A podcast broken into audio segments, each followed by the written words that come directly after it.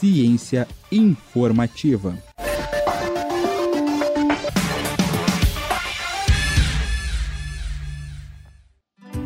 O carnaval já passou, pelo menos oficialmente.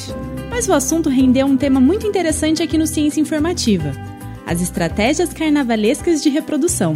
Isso mesmo, existem espécies de animais por aí que utilizam estratégias extravagantes na hora de se reproduzirem, como é o caso dos conhecidos vagalumes.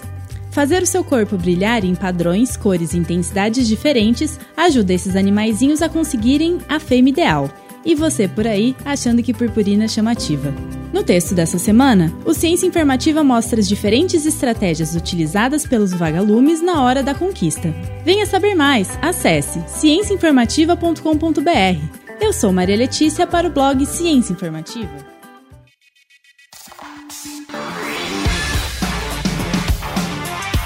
Ciência informativa.